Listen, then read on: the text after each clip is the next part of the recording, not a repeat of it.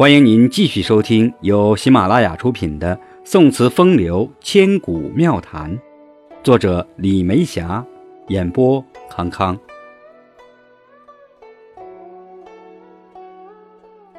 第十六讲《如梦令》，江上一离春雨。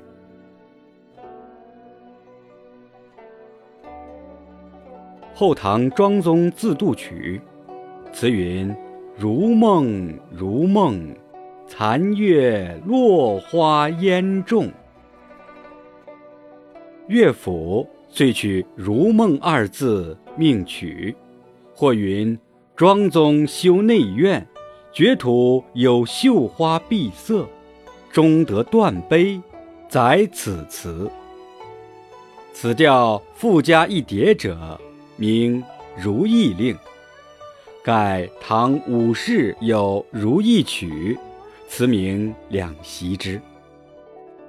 考后唐庄宗制此词时，本名逸仙姿，或谓苏轼以其词中有“如梦如梦”叠句，而改为《如梦令》。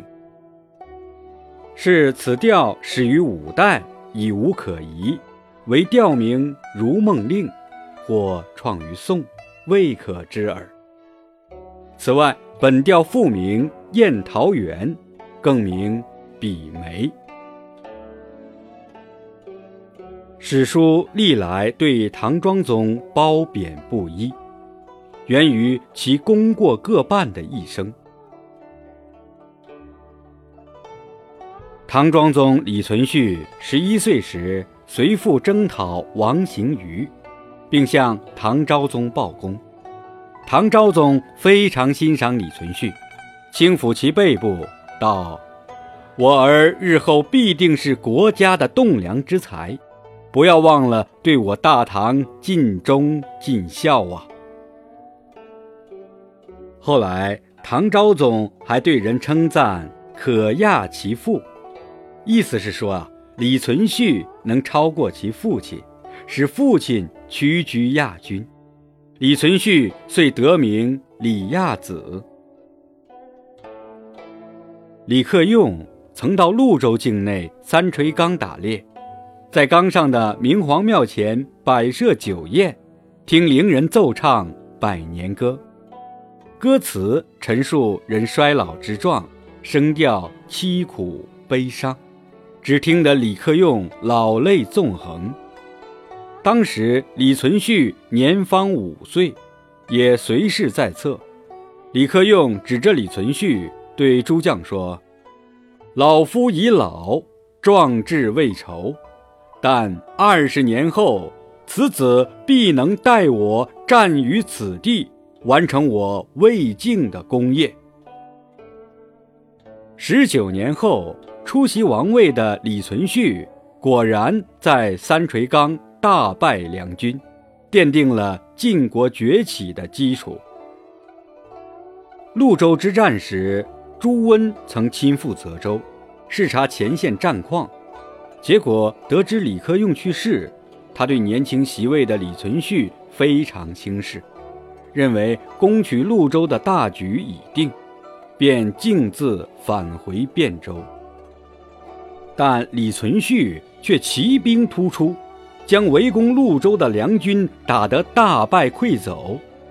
朱温得到战报，先是大惊失色，随即喟然长叹：“生子当如李亚子，李克用虽死犹生啊！我的儿子们跟他一比，简直如同猪狗一般。”后来朱温病重，对侍臣道：“我经营天下三十年，想不到太原余孽竟然发展到如今的地步。我看他志向不小，上天又夺我年寿。等我死后，我的儿子们没有一个是他的对手，我怕是要死无葬身之地了。”他伤心哽咽。竟然昏死过去。黄巢之乱时，传国玉玺流入民间，辗转落到魏州僧人传真手中。梁晋嘉禾对峙时，传真和尚将玉玺献给李存勖。李存勖得到玉玺，又因诸将连番劝进，遂有称帝之意。河东监军张承业素以唐臣自居，连忙赶赴魏州，当面劝谏道：“大王父子与梁贼血战三十年。”是要为国家报仇，恢复唐氏社稷。如今梁贼未灭，大王便要称帝，恐怕会令天下人失望。大王何不先诛除梁贼，为先帝报仇，迎立唐氏后人为帝？您再扫平吴蜀，一统天下，到时又有何人能与大王争夺帝位？您谦让的时间越久，将来江山就越稳固。但李存勖却道：“我也不愿称帝，只是被群臣逼迫，无可奈何。”张承业自知难以劝阻，大哭道：“诸侯们浴血奋战，本为恢复唐朝，现在大王却自取帝位，欺骗老奴啊！”他返回晋阳，从此一病不起。李存勖自恃勇武，平凉时常率轻骑冲锋，亲临战阵，因此经常陷入险境。王戎、王处直都曾致信给李存勖，劝他不要如此轻率，但李存勖却笑道：“不经百战，如何平定天下？我怎能身居危房，将自己养得肥胖呢？”福存审也曾为此劝谏李存勖，李存勖表面听从，但趁福存审不在，又策马跑出军营，还对左右侍从道：“这老头子妨碍我玩耍。”胡柳碑之战时，周德威曾建议李存勖按兵不动，先以小股骑兵骚扰，使梁军难以安营。待其疲乏不堪时，再发动进攻。但李存勖却道：“我们在黄河沿岸终日挑战，就是要与梁军决战，但始终不能如愿。如今已经打到梁军家门口了，却避而不战，不是豪杰所为。他当先列阵出击。周德威无奈，只得随从出战，结果。”晋军大败，周德威也战死于乱军之中。李存勖灭梁后，荆南节度使高季兴亲自到洛阳朝觐。他返回荆南后，对麾下将佐道：“新朝历经百战，方才平定河南。皇帝便竖着手指对功臣夸耀道：‘我于指头上得天下。’”如此一来，灭梁之功归于皇帝一人，臣僚将佐又有什么功劳可言？功臣对此莫不寒心，我没什么可担忧的了。最饱受争议的是其嫡庶道志和灵官天子。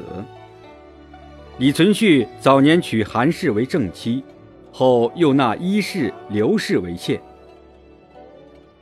三女之中，韩氏为首，伊氏居次，刘氏最末。刘氏位次虽低，但最受宠，又生有长子李继吉。李存勖称帝后，有意立刘氏为皇后，但碍于宗法制度，不能乱了妻妾次序，是以迟迟不立皇后。后来，李存勖在宰执窦卢吉、郭崇韬的奏请下，越过韩氏、伊氏，册立刘氏为皇后。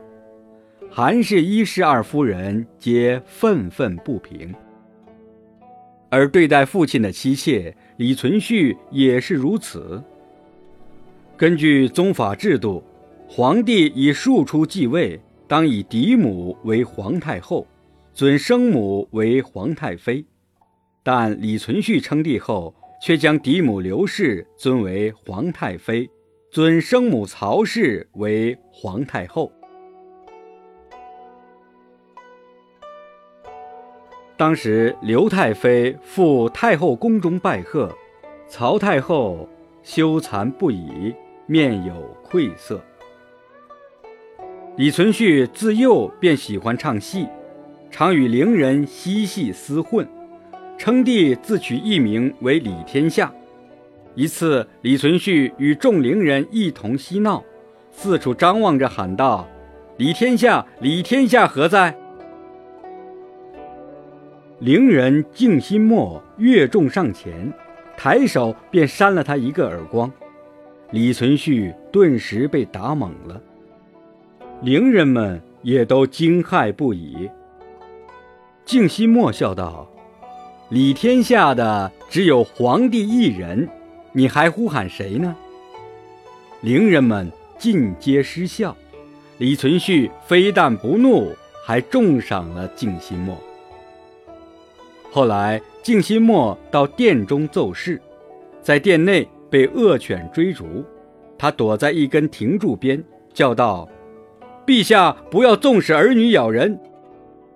李存勖出身夷狄，非常忌讳狗，闻言大怒，当场便要拉弓射死静心默。静心默忙喊道：“陛下不能杀我，我与陛下乃是一体，杀之不祥。”李存勖忙问缘由，他答道：“陛下年号同光，天下都称您为同光帝。”杀了静心默，同就没有光了。李存勖大笑，饶了静心默。词牌代表作《如梦令》，常记溪亭日暮，宋代，李清照。常记溪亭日暮，沉醉不知归路。兴尽晚回舟，误入藕花深处。争渡，争渡，惊起一滩鸥鹭。《如梦令》有寄，宋代苏轼。未向东坡传语。人在玉堂深处，别后有谁来？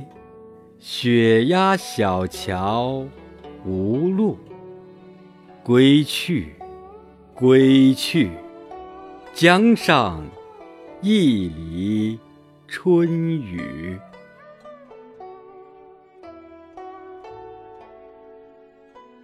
如梦令》赠歌者，宋代辛弃疾。韵胜仙风飘渺，得力交波一笑。串玉一声歌，斩断多情风调。轻妙，轻妙，留住飞云多少。且看风清词作《如梦令》，水墨成花，照影存风观雨，一片芳心孤许。盘凤鸟留头，刹那成春着处，了去。了去，有字终成一苦。